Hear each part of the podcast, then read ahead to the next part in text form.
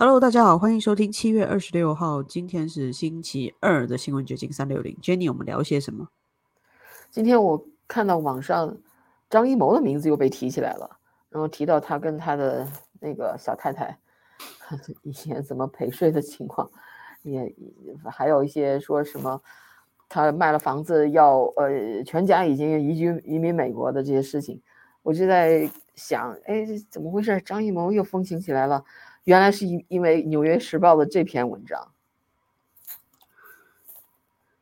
这个流亡海外的这个华人作家严歌苓指控张艺谋一秒钟，他这个片子一秒钟是未署其名，是用了他的灵感，但是又没有给他署名，然后电影界普遍沉默以对，没有给他做主，没有站到他那边，意思就是。这很难为他做主啊，因为严歌苓其实早期跟这个中共所谓的第五代导演合作蛮多的，然后也是一个很受各路华裔导演喜爱的呃编剧，包括李安呐、冯小刚啊、张艺谋都跟他合作过。但是他最近已经成为了一个中共封杀的对象，因为他人居住在德国嘛，然后发表了一些言论，已经。踩到了中共的红线，所以我估计他越来越多相关作品会被消失。是，然后你看文章开头说啊，在二零一八年，一名一位著名中国导演，还还不不点名，这就是可能是从英文翻译过来的 呀。这这那不就是呃那叫什么吗？张艺谋吗？准备拍摄一部电影，他的团队给小说家严歌苓寄去了一份三十三页的剧本，每一页上都印着他的名字。严歌苓说：“这对他来说很有意义哦，看着自己的名字在每每一页上 printed out，一定是很自豪了哦。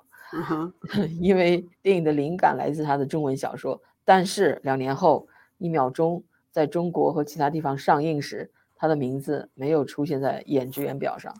该片导演是曾获得奥斯卡提名的张艺谋，作品包括《大红灯笼高高挂》和《十面埋伏》，所以这个就。”他就感到非常的嗯被冒犯。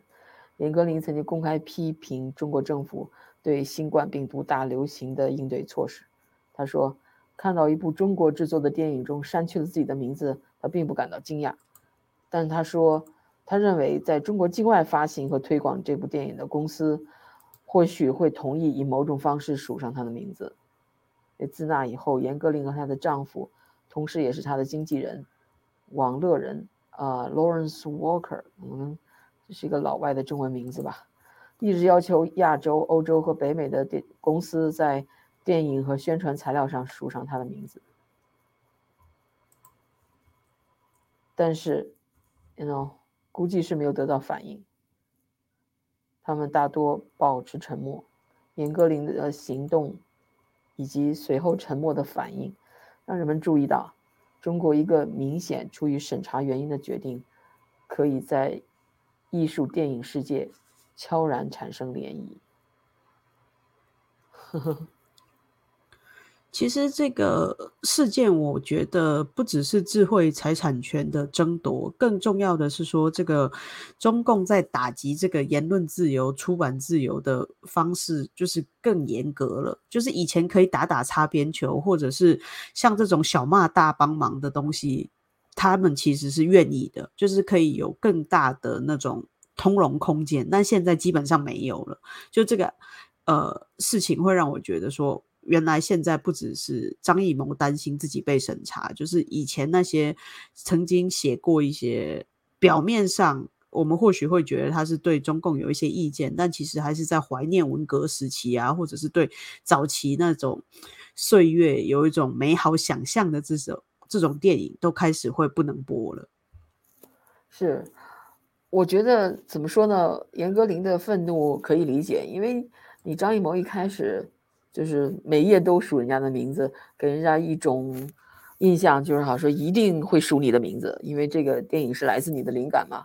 但是最后却没有署名字，这种反差，我想任何人都会感到很难以接受。但其实这本小说叫做《入犯烟事》，那张艺谋一开始曾经导过一部电影，就叫《入犯烟事》，但是后来他为了规避这个审查，就把它改名叫做《归来》。那我记得演员是巩俐跟陈道明，当时就已经有引起一些。不一样的声音了，因为也是雷声大雨点小。你看找了这么多知名的演员，简单的说就是要拿奖的大片呐，这个规格他就是准备要拿奖的，但最后也是草草的上映，基本上没什么声音。那张艺谋又把这个《陆犯烟事》里面另外一个情节拿来拍这个一秒钟，所以我觉得严歌苓应该是有期待的，就希望说这个东西可以获得一个国际的奖项啊，或者帮助他再上一层楼吧。那现在连名字都没有数，他当然要为自己呃发一下声。哦，所以这个一秒钟是从他那个小说里面只是截取了一部分。对，但是整个故事其实就是把这个《陆犯烟事》里面一个重要的核心后半段的故事讲完，这样子。哦，原来是这样。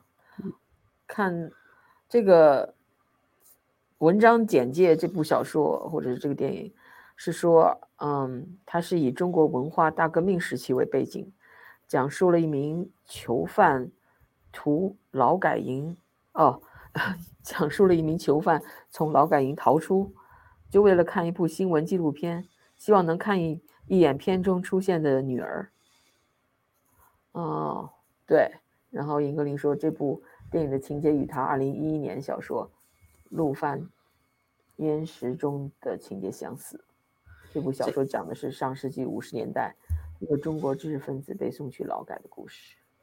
这个主角就叫陆烟士。所以陆犯淹死嘛，他不是送去劳改了，他的名字就是姓范，呃呃姓陆的犯人，所以陆犯淹死这样子，片名是这样子来的啦。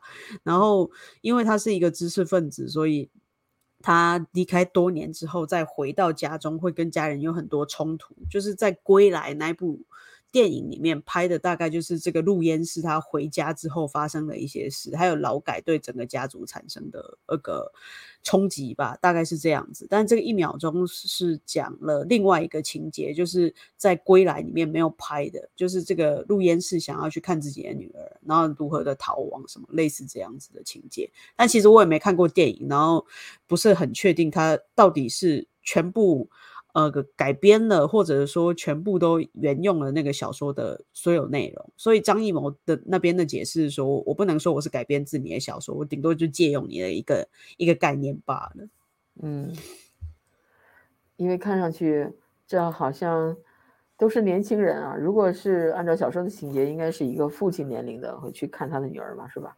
对对，so far 我看这都是年轻人，好像没有爸爸哦，不对。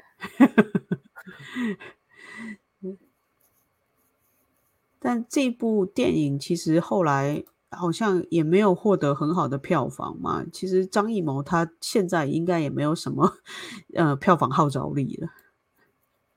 是，张艺谋，呃，他那个《活着》是他拍的吧？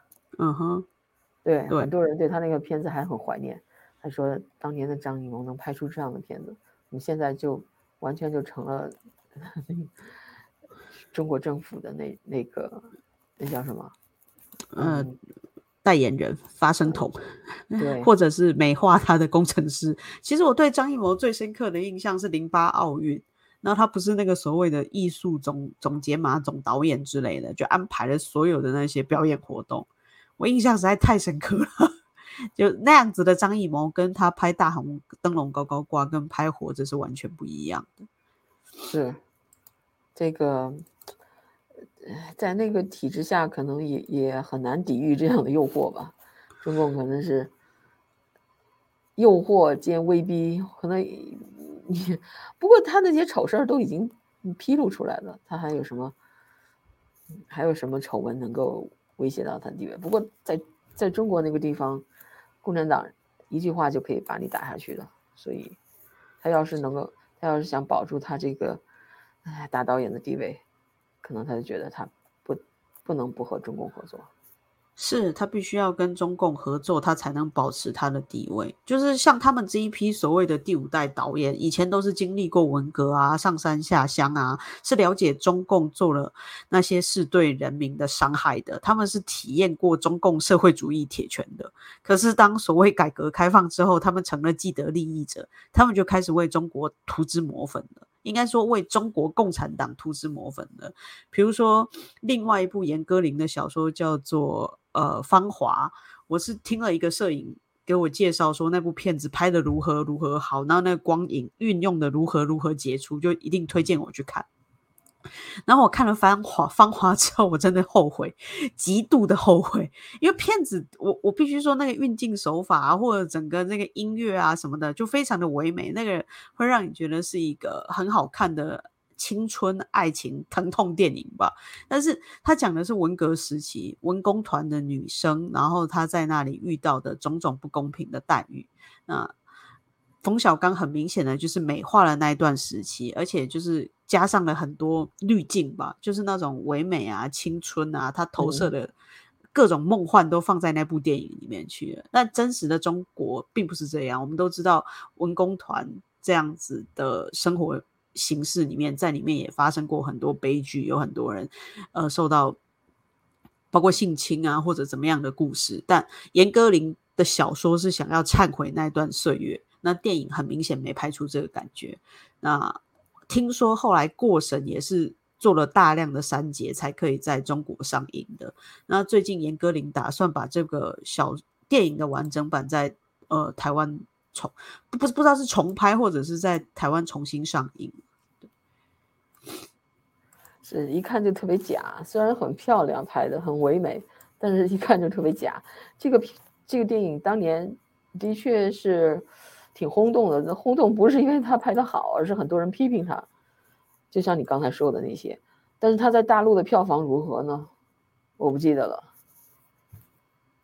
嗯，就是大陆老百姓对他的接接受度如何？接受度挺高的哦，《芳华》这部片在大陆当时呃好像是叫好又叫座，我印象中票房还不错。对，哇，但就是大家，嗯，太好骗了。我觉得一半是就是习惯了那种歌舞升平吧，就像冯小刚的同代人，可能去找一些美好的回忆，他们对当时的生活也投了滤镜。假设他们都是既得利益者嘛，那年轻人就是去看个热闹呗，大概是这样，或者就是所谓的文青，就凑一个这种所谓的怀旧风去看一下当时文工团的生活。是，就是大家还是喜欢岁月静好嘛。不想去啊，再去接上疤，再去回忆那些痛苦的嗯岁月，或者是讲一些让政府不高兴的事情。嗯，就是要正能量嘛，现在是提倡正能量。芳华的票房竟然还有二点三五亿美元呢，够高了，两亿多美元。哇 呀！对，但是冯小刚后来也就是因为各种原因，所以基本上也算身败名裂吧。就是他没有办法再呃拍出一些更好的片子，或者赔了很多钱，应该也是逃税漏税那件事情，然后他就呃被人盯上了，然后再加上所谓的那个对赌协议，然后就呃有一些版权啊阴阳合同被揭露，所以。后来他就变成一个销声匿迹的状态，也没有那么多片子可以拍了。《芳华》应该是他最后一部卖座的片子。什么叫对赌协议啊？就是呃，他们中国的影视公司会有一些很奇怪的方式，就比如说我在一年内要完成两亿的所谓的票房，那我如果完成的话，你就要给我多少的薪资，类似这样子。那我如果没有达到两亿票房，等于我这部片我就白拍了。比如说他当时拍拍片可能是花了五千万人民币，然后他跟某一个公司对赌说我要达到两亿票房，我如果达到的话，所有的钱都是我赚嘛，然后你还要给我多多少多少钱，就签了这样子的对赌协议。哦，对，然后这个是违法的，当然是违法的，就是因为这个等于就是说签假合同嘛，就是这个合同变成有阴阳两份嘛，就是你阳。呃，表面上会有一份看起来就是哦，我给你多少多少钱，但是他私底下签的是对赌协议。假设我赢了，我会获得更多钱；我输了，我就血本无归。哦，I see。所以说，娱乐界被割韭菜也是很有道理。这么多年，就是改革开放之后，他们捞了够多的钱，现在也被政府开始收割了。嗯，是啊，他们捞的也够多了。我想他就是不拍片，他也这个下半辈子也够用了。只是他可能，我猜啊，会不会怕，嗯，地位不保之类的？嗯，一定的啊，就是在娱乐圈的地位，或者是说在这个。国内人际关系很重要，他自己在他所谓业界的地位不保，这可能是他们更在乎的。我看那个冯小刚还有张艺谋的豪宅是真的很豪诶，超越了我们美国看到的豪宅。就近年来大陆人的豪宅非常的好，我只能说超好。所以说这个网上的这个这个谣言也不完全是，嗯，空穴来风。他的豪宅好像是。有说嗯卖了，但是他的太太又出来辟谣。对，就近期有人说这个张艺谋他呃张艺谋他的这个豪宅在无锡太湖旁边的一栋独栋的别墅，呃用了三千五百万人民币卖出，但他太太说没有，只是有意向要卖，并没有这样子。对，所以就是还没有真的卖出去。那冯小刚在洛杉矶也有豪宅，就这些人在。呃，大陆或者海外其实都有资产，对。OK，哇，这个还是在无锡太湖边上的这个别墅，是是够豪的了，对，看起来很梦幻。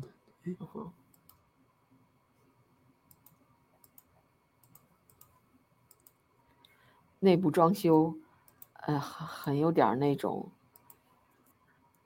怎么样？所谓的。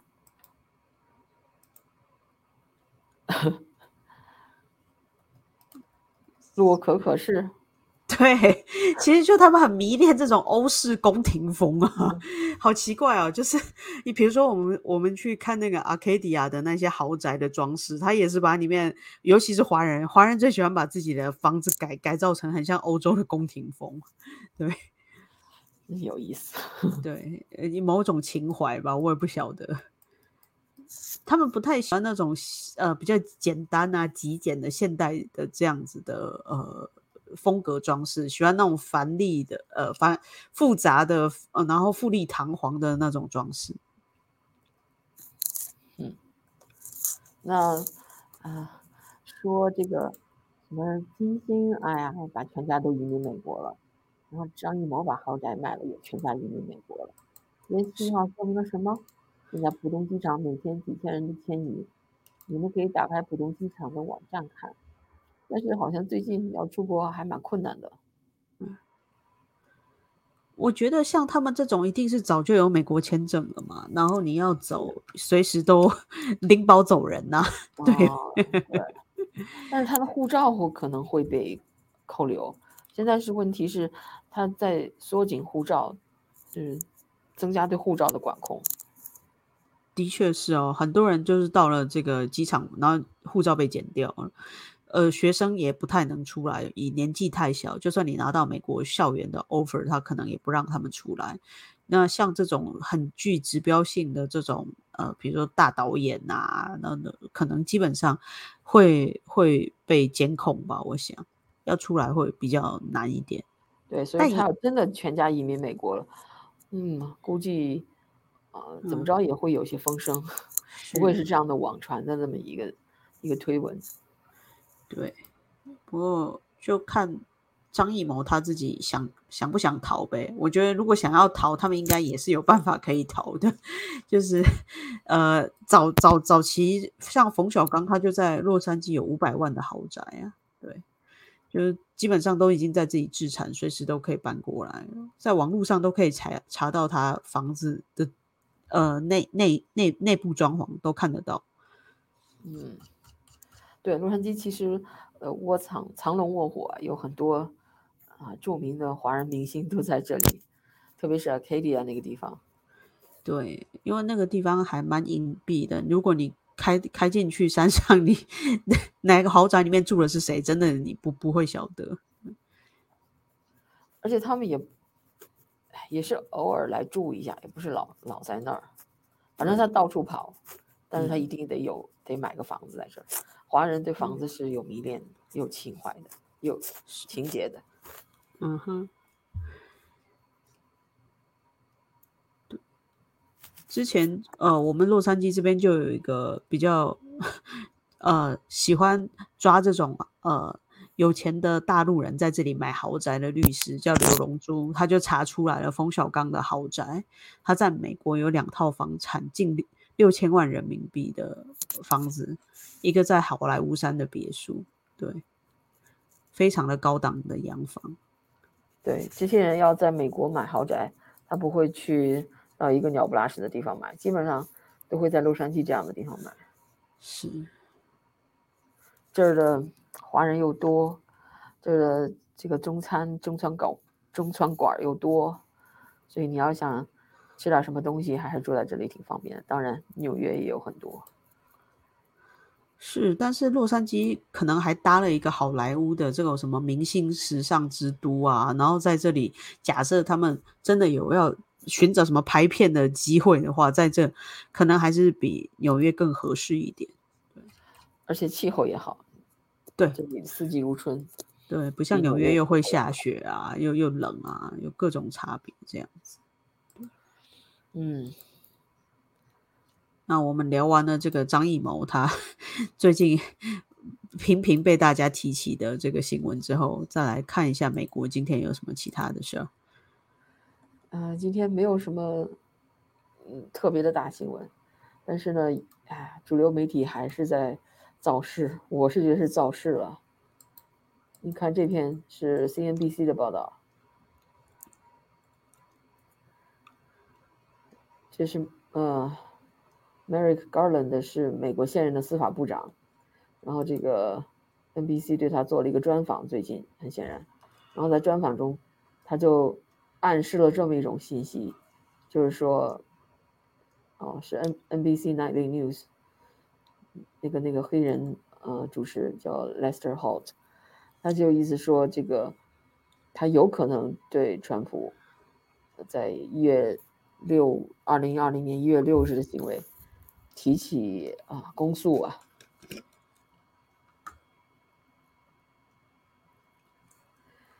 但是我觉得这还是一种虚张声势，就像以前川普以在任的时候就被两呃就被弹劾过嘛，但是怎么样呢？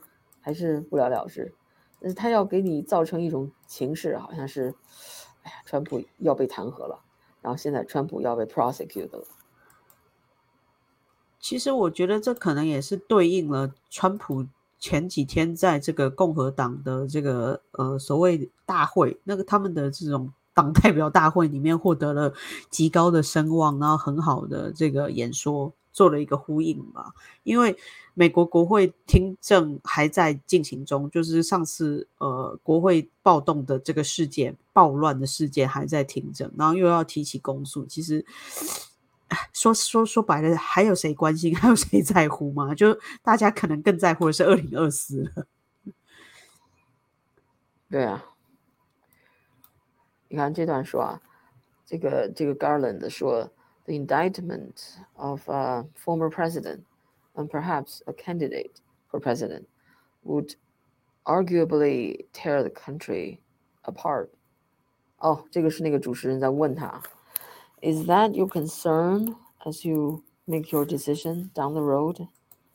哦，他意思就是说，这个主持人就是这位了，这位右边的这位主持人在问这个司法部长， 就是如果你要是起诉一个前总统，甚至这个人还可能再去呃竞选总统，那么你你很有可能就会把这个国家分成亚撕裂这个国家。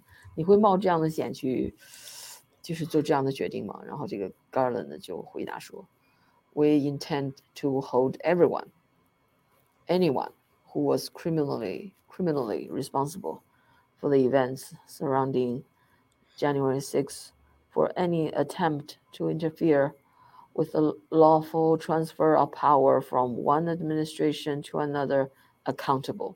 意思是说，任何人，我们都要把他绳之以法。如果就是他的行为，在一月六日的行为，啊，试图去阻止这个政权的，呃，平稳过渡， That's what we do. We don't pay any attention to other issues with respect to that. 就是说，我们就会这么做，这就是我们的工作。我们不会因为不会去考虑其他的因素而影响我们的决定。所以他这个这个意思就是说，啊，哪怕这个被起诉的对象是川普，哪怕你起诉他会造成这个国家的分裂，如果他被啊我们找到证据他是有罪的，我们还是要起诉他。所以这其实放出了这种狠话了哦。那问题是你要找到证据啊。对，就是这个证据好像对川普有利还是不利，我也看不出来。因为支持的就是支持，不支持的就是不支持。现在只能说寻求这个司法的公正吧，就相信这个法官的判决。对。因为我真的是看不太明白这个为什么会变成一个川普骚呃去指使或者是制造了这个国会的骚乱。怎么说呢？我觉得他如果真的有一些呃实锤的证据的话，就不会拖到现在了。他就早就封封了，到现在还还都是这种造势的这种媒体造势的这种啊呃这种情况的话，那就说明他。他到现在还没有掌掌握到实锤的证据。我觉得这个，嗯，是符合逻辑的推断。对，呀，因为很多的证人都是 hearsay，就包括上次啊，好几个星期甚至一个月以前那个那个女生，那个女实习生，白宫的，她是实习生，反正很年轻的一个女的，她就作证说，呃，有好几个 DC 的，呃，就是呃那种特勤人员。跟她透露说，川普，呃，曾经，就是在他们开车的时候，川普要夺方向盘，就是 川普不是有他的总统那个呃坐骑嘛，坐就是总统专车嘛，然后川普立刻就变成了一个武林高手，他要去，嗯，要去什么地方，然后那个司机没有允许，然后他就那就是那个司机没有，呃，follow 他的指指令，然后他就自己。跑到前座去去夺那个方向盘，他就说出这种故事来了。但是这也是 hearsay，那只是从侧面听到的，并不是他亲眼见到的。而且又又有证据，就是说，啊，他举证的时候提到那个名字，就是这个告诉他这个故事的特勤人员，也是没有在当时在那个现场的特勤人员。所以这这完全就可以是一个捏造的故事。这样的证据不能当直接证据。的确，用这种这种道听途说去作证，我觉得非常的荒谬。就是这种证词都可以上上上庭，我就觉得有点不可思议。对，但是这证据很煽情，就是你想想，对，川普给人的，特别是在媒体宣扬渲染下，川普给人的那个印象就是。嗯，脾气火爆啊，随时都可以爆发的那种，然后呢，又精力旺盛，说不定人家真的可以去夺方向盘呢。对，你说一一个一百九十公分的大个子，然后他可以什么 越过保镖抢回方向盘，听起来还蛮蛮有可能的，而且很有趣啊！他一下变身成了一个，就像那个忍者神龟一样的，一下子就啊窜上去，那多么有戏剧性啊！所以大家很爱听这样的故事。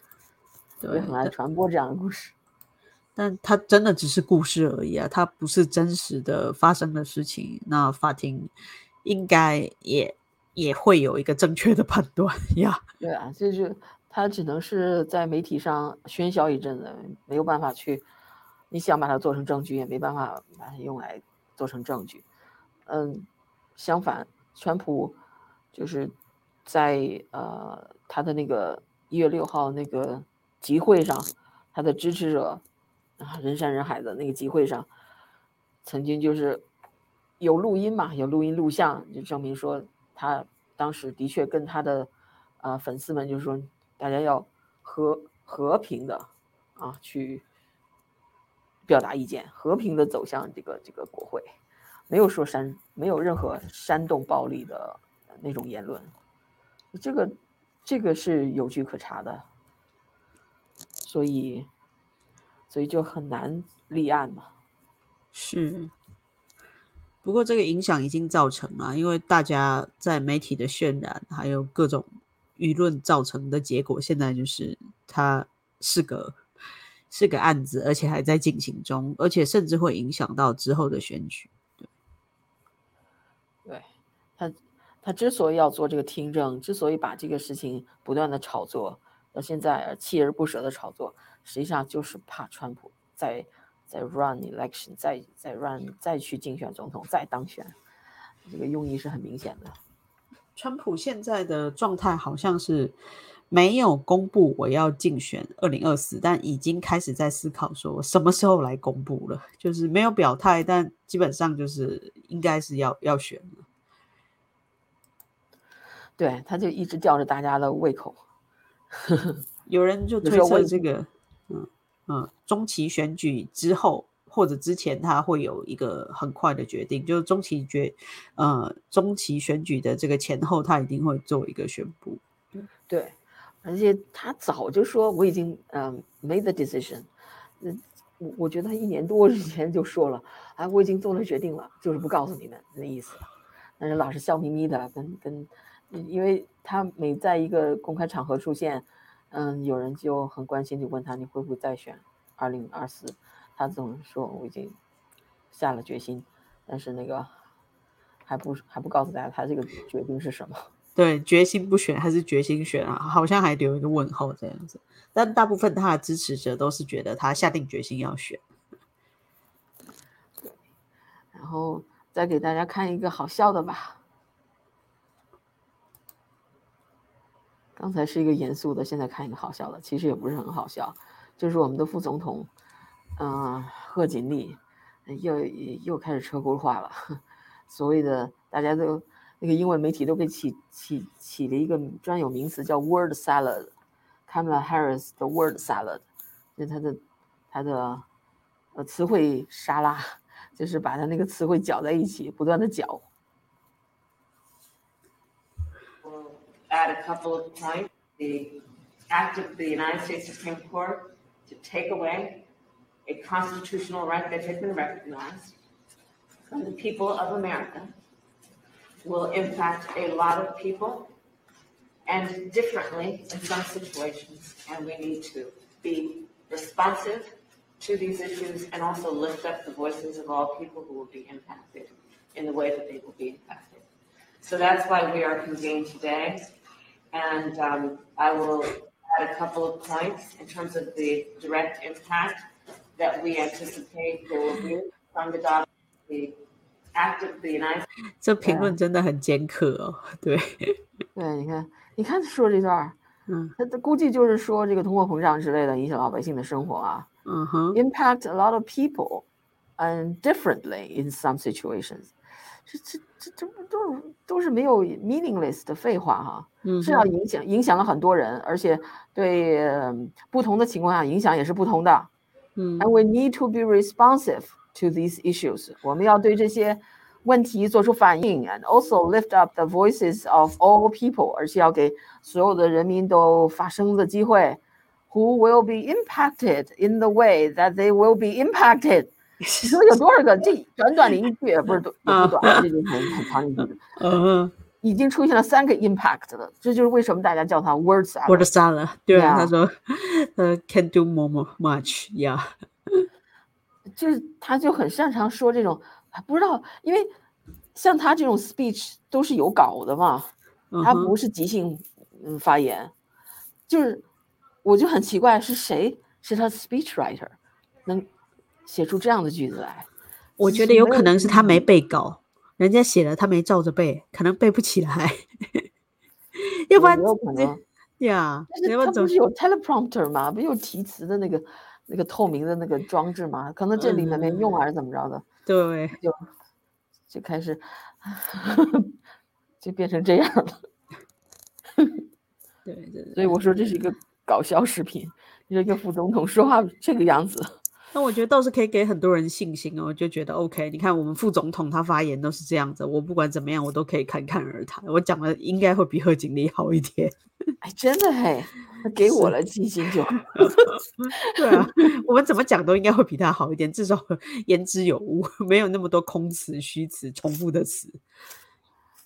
他怎么说呢？就像嗯，那个希拉里吧，他也有很多的那种嗯用的那些 political jargon，就是那些政治词汇吧，听上去高大上，但实际上也是空洞无物。